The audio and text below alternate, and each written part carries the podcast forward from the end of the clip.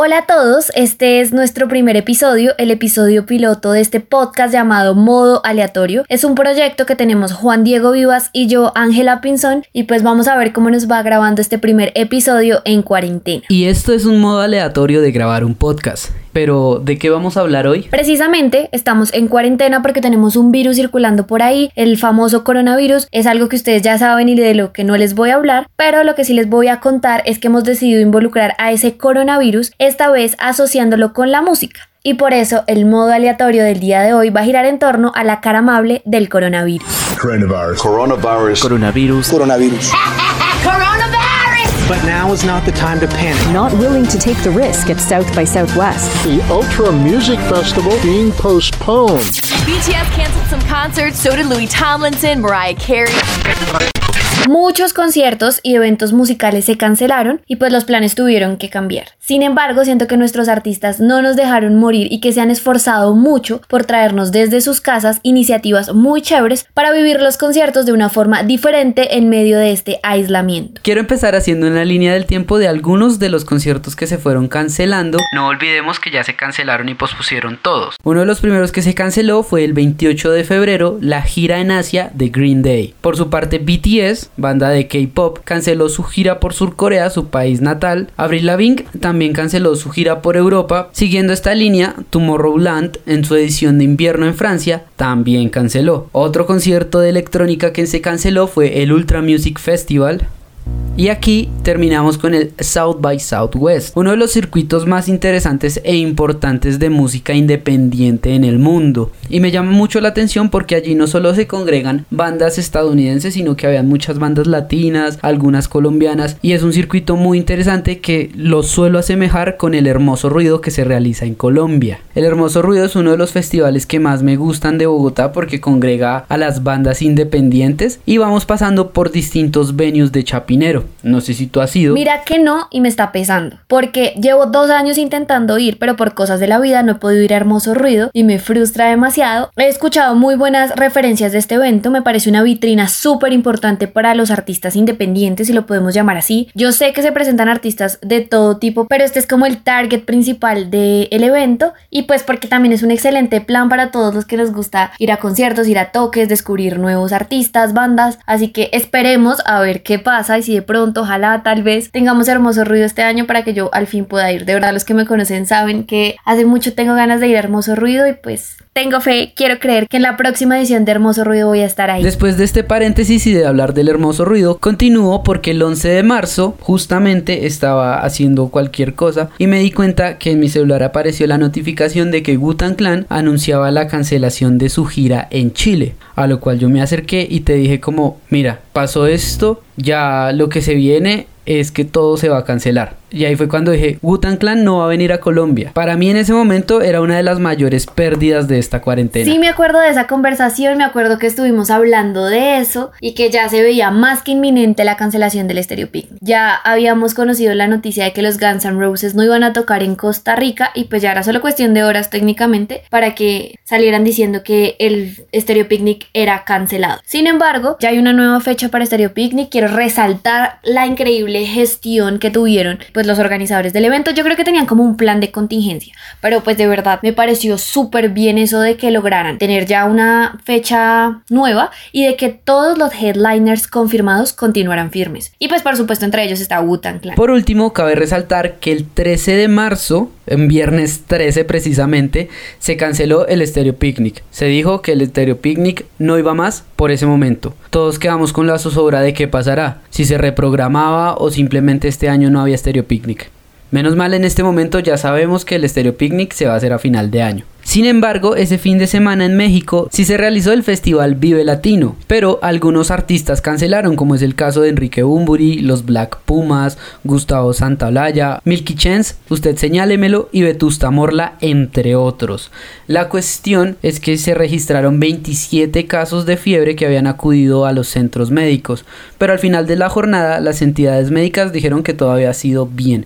Sin embargo, hice una pequeña investigación y hay mucha gente que le está cobrando este error, se podría decir así, a las entidades gubernamentales de México, porque afirman que a partir del 13 de marzo se dispararon los contagios de coronavirus en el país. Yo me voy a venir con una línea del tiempo un poco más local y les voy a mencionar aquellos conciertos que estaban programados en Colombia y pues que se cancelaron. El primero en verse afectado fue Alejandro Sanz. Ese concierto estaba programado para el 12 de marzo. Alejandro ya estaba en Colombia, ya tenían todo listo y nada, pues el evento tuvo que ser cancelado. Alejandro se fue y no hubo concierto, pero ya hay fechas, hay nuevas fechas en Colombia. El 19 de noviembre en Medellín, el 21 de noviembre en Barranquilla, el 26 en Bogotá en el Movistar Arena y el 28 en Cali. Así que esperemos que todo mejore, que ahora sí podamos ver a Alejandro Sanz en Colombia el próximo mes de noviembre. También el viernes 13, que fue cuando ya se anunció la cancelación definitiva de todos los eventos masivos, pues esto significó un cambio de planes para aquellos que tenían pensado en ir al concierto de Juanes o de Maroon 5 al día siguiente. Ambos conciertos estaban programados en Bogotá para el sábado 14 de marzo. Maroon 5 ya tiene nueva fecha y es para el 9 de marzo del 2021. Esos fueron algunos de los que se cancelaron con menos anticipación, porque esos conciertos eran la misma semana en la que se anunció que se iban a tomar esas medidas de prevención. Pero pues por supuesto, los conciertos y eventos de los meses siguientes también se vieron afectados. Entre ellos estaba Fito Páez en el marco de la gira La Conquista del Espacio Tour, que estaba programado para el 16 de mayo en Bogotá. Yo estaba muy emocionada por ese concierto porque el año pasado vi a Fito Páez en Rock al Parque y me pareció un show tremendo y me sirvió para enamorarme 10.000 veces más de este artista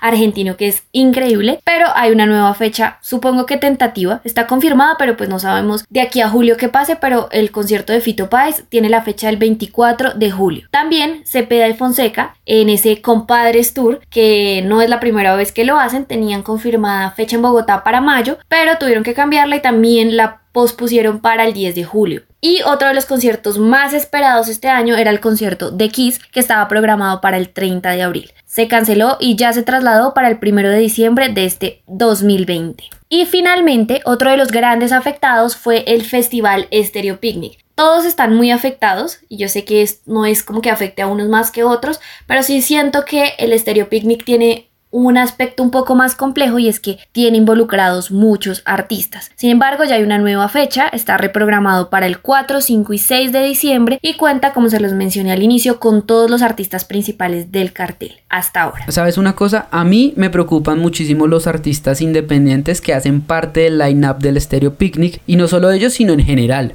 Lo digo porque justamente estos días leí que la música, a partir del coronavirus, entró a ser una actividad secundaria para las personas, porque muchos empezaron a realizar otras cosas que tenían pospuestas, ya sea por su trabajo o por las muchas ocupaciones diarias.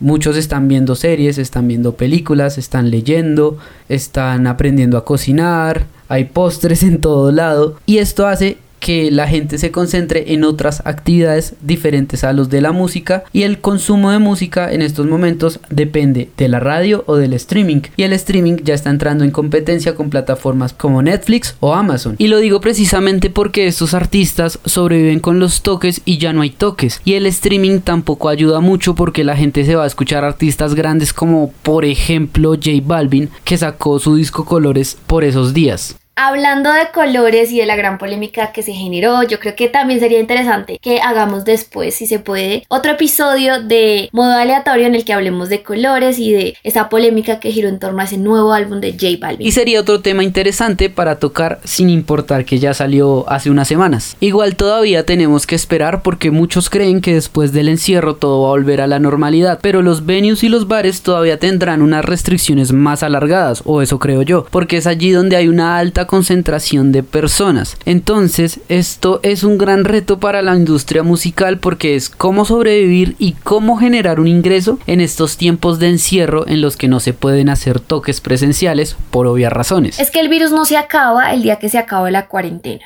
y vamos a tener que aprender que muchas cosas van a cambiar que va a cambiar nuestra forma de ver y consumir música, al menos mientras todo pasa realmente. Y para que eso suceda, pues aún falta tiempo. Pero, o sea, espera. Comenzamos diciendo que vamos a hablar de la cara amable del coronavirus y todo lo que llevamos es hablando de los conciertos y eventos cancelados, de que hay muchas personas afectadas, los artistas, los organizadores, los asistentes, que todavía esto se demora. Te voy a solucionar eso con una frase de abuelita y es que después de la tormenta llega la calma y esa es la cara amable del coronavirus. Me encanta esa filosofía. Todos los días deberíamos repetirnos eso en nuestras casas y mantener la esperanza de que todo va a estar bien. Que como dice Shakira, cuando menos piensa sale el sol. Seguimos ahí con esa misma onda filosófica. Ah. Y eh, pues esperemos que entre otras cosas, cuando podamos salir, pues vamos a grabar este podcast como debe ser. Bueno, entonces cuéntame qué artistas has visto desde tu casa. Yo me he visto varios, pero seleccioné tres que me gustaron mucho. Por el formato, por la forma en que se dieron y porque de alguna u otra manera me conectaron con esa cara amable del coronavirus. Me parecieron que fueron una muestra de que también pasan cosas buenas durante este tiempo en el que todo parece malo. El primero que les voy a mencionar es el concierto de Fito Páez. Un concierto transmitido en un live de Instagram. Fue un concierto muy bonito, al mejor estilo de Fito Páez. Lo vimos a él sentado frente a su piano. Creo que su gato salió en una parte. Y eh, estuvo también tocando pues canciones de su repertorio, las viejitas, las nuevas, obvio aprovechó pues para mostrar algunas de las canciones de su nuevo álbum que se llama La Conquista del Espacio. Fue una sesión muy natural, se llamó Paes en Casa, eh, creo que está en YouTube la grabación, si les gusta el rock en español, si son seguidores de este artista, que es uno de los grandes exponentes de ese rock argentino, pues seguramente les va a gustar. Y de verdad que yo lo sentí muy natural, muy espontáneo, me gustó mucho esa faceta. Y creo que esas dos palabras describen muy bien esos conciertos que están pasando ahora. Son naturales y espontáneos. El segundo es el concierto de Andrés Cepeda que se llama Concierto en tu casa. Esta sí fue una producción con todas las de la ley. Audiovisualmente hablando está muy bien hecho, también tiene una calidad del sonido pues muy buena y en realidad siento que me gustó mucho la manera como Andrés condujo el concierto. Me recordó esas versiones de los álbumes que traen comentario, en el que los artistas cuentan un poco sobre la canción antes de que suene la canción. Pues esa fue la dinámica de Andrés durante el concierto. Andrés, antes de cantar cada canción, hace pequeños comentarios sobre cómo conoció la canción, quién es el compositor, si no es de él o si es propia. De verdad, creo que fue una manera muy interesante de conocerlo a él. Andrés, que es un gran vocalista, un gran intérprete, también al final toca ahí en el piano. Es muy chévere. Deberían escucharlo si les gusta Andrés Cepeda y pues es un formato muy muy bien hecho. Ya que hablaste de Andrés Cepeda, aprovecho para mencionar a Elsa y el Mar, quien en sus redes sociales hizo una transmisión con muchísima producción, pues habían varias cámaras, estaba ella con sus músicos y mientras tocaba complementaba las canciones. Me pareció muy bonito y creo que está en YouTube. El tercero eh, fue tal vez uno de los primeros conciertos en realizarse de esta manera y es el concierto de Alejandro Sanz. Recordemos que Sanz ya estaba en Colombia, tenía todo listo y su concierto se canceló. Él, el 15 de marzo, eh, presentó su concierto La gira se queda en casa, en el que además lo acompañó Juanes. Creo que una de las razones por la que yo estoy recomendando esto ahora es porque yo amo a Juanes y me encantó verlo ahí sentado y me encantó escucharlos hablar y me encantó que cantaran cada uno pues sus canciones obviamente, también cantaron juntos. En serio, me encantó mucho el formato y me gustó mucho poder ver a Juanes ahí también. Un dato curioso de este concierto es que en él también participó otra artista colombiana. Alejandro Sanz tiene una canción que se llama Mi persona favorita, que seguro la han escuchado, que la grabó junto a Camila Cabello. Esta vez, en esta sesión de la gira Se queda en casa, él pues no cantó con Camila Cabello esta canción, sino que la cantó con una invitada especial, una chica colombiana que se llama El Ataúd.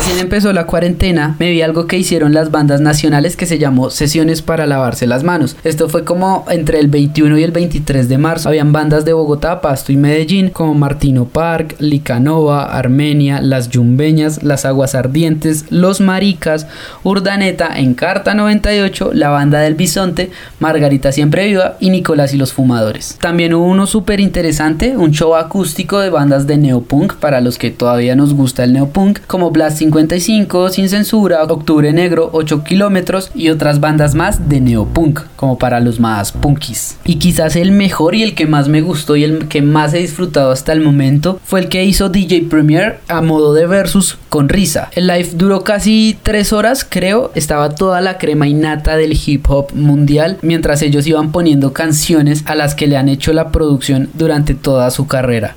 Fue muy interesante porque vimos canciones de Wu-Tang Clan, de Gangsta, de Biggie, en fin, fue toda una cátedra de hip hop clásico para los amantes de este género. Y obviamente para nosotros, los que queremos ver a Wu-Tang Clan en el Stereo Picnic, fue como un preámbulo a todo lo que nos espera a final de año. Ahora voy a hacer una mención importante para los Piel Camaleón, pues he visto que están haciendo algo que se llama la cuarentena sessions, y es que cada uno de ellos se graba tocando las canciones, las juntan en una sola pantalla, obviamente pues dividida y la suben a su canal de YouTube. Me gusta mucho que hables de eso porque siento que estás mencionando artistas que no están, por así decirlo, en el top de la escena, pero que tienen una propuesta muy muy interesante. A mí esa onda alternativa independiente me gusta mucho y me parece chévere que estos espacios virtuales también existan y pues bien, hay que darlos a conocer. Y antes de terminar, quiero contarte que descubrí un manifiesto en la cuenta de Instagram de Frente Cumbiero, también ha sido replicado por las cuentas de otros artistas nacionales que se llama el manifiesto Coalición de Músicas Independientes Soy porque somos. Y te invito a que lo leamos porque está muy interesante. Y dice, el mundo no volverá a ser el mismo. No podemos dejar que otros sigan decidiendo por nosotros. Es el momento de unirnos y hacer que nuestra voz se escuche. Está en nuestras manos hacer que esto cambie. El bien común es el bien propio. Yo soy porque tú eres. Somos la coalición de la música independiente. Soy porque somos. Primer punto. Trabajar junto con nuestras comunidades y nuestras audiencias para que los derechos económicos, sociales y culturales de la población sean respetados. 2.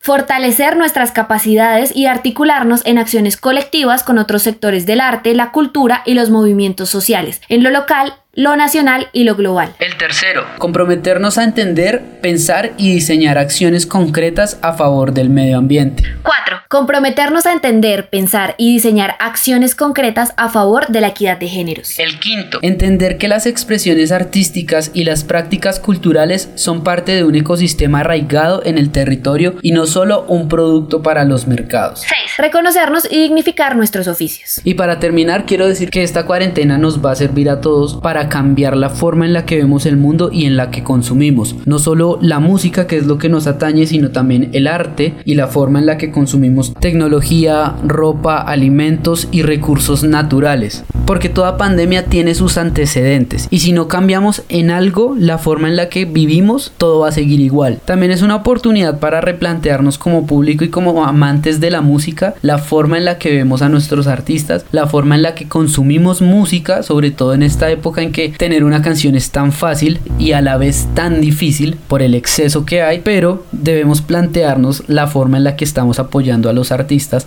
porque en estos momentos de crisis el sector arte y el sector cultura está teniendo una importancia grandísima para todos en nuestras vidas y asimismo debemos retribuirlos. Así es, Juan Diego, yo quiero mantenerme positiva y con mucha esperanza de que cuando esto termine saldremos y encontraremos un mundo mejor. O sea, yo sé que suena cliché, pero me trato de convencer de eso todos los días y espero que nosotros también logremos salir siendo mejores personas para aportarle a nuestra sociedad desde lo que sea. Si es desde el arte, pues bienvenido. Pero en realidad hay muchas opciones para construir entre todos una mejor sociedad. Y así terminamos el primer episodio de esto que se llama modo aleatorio, grabándolo de una forma muy aleatoria gracias al coronavirus. La música es vida y créanme que tener música con nosotros hace que los días sean mejores. Esto es una oportunidad para descubrir nuevos artistas, para escuchar a los que hace mucho no escuchamos. En serio que las posibilidades son infinitas y la música es el mejor acompañante. Esto es modo aleatorio y es un proyecto en el que hablamos de lo que nos gusta y en algo que creemos, la música.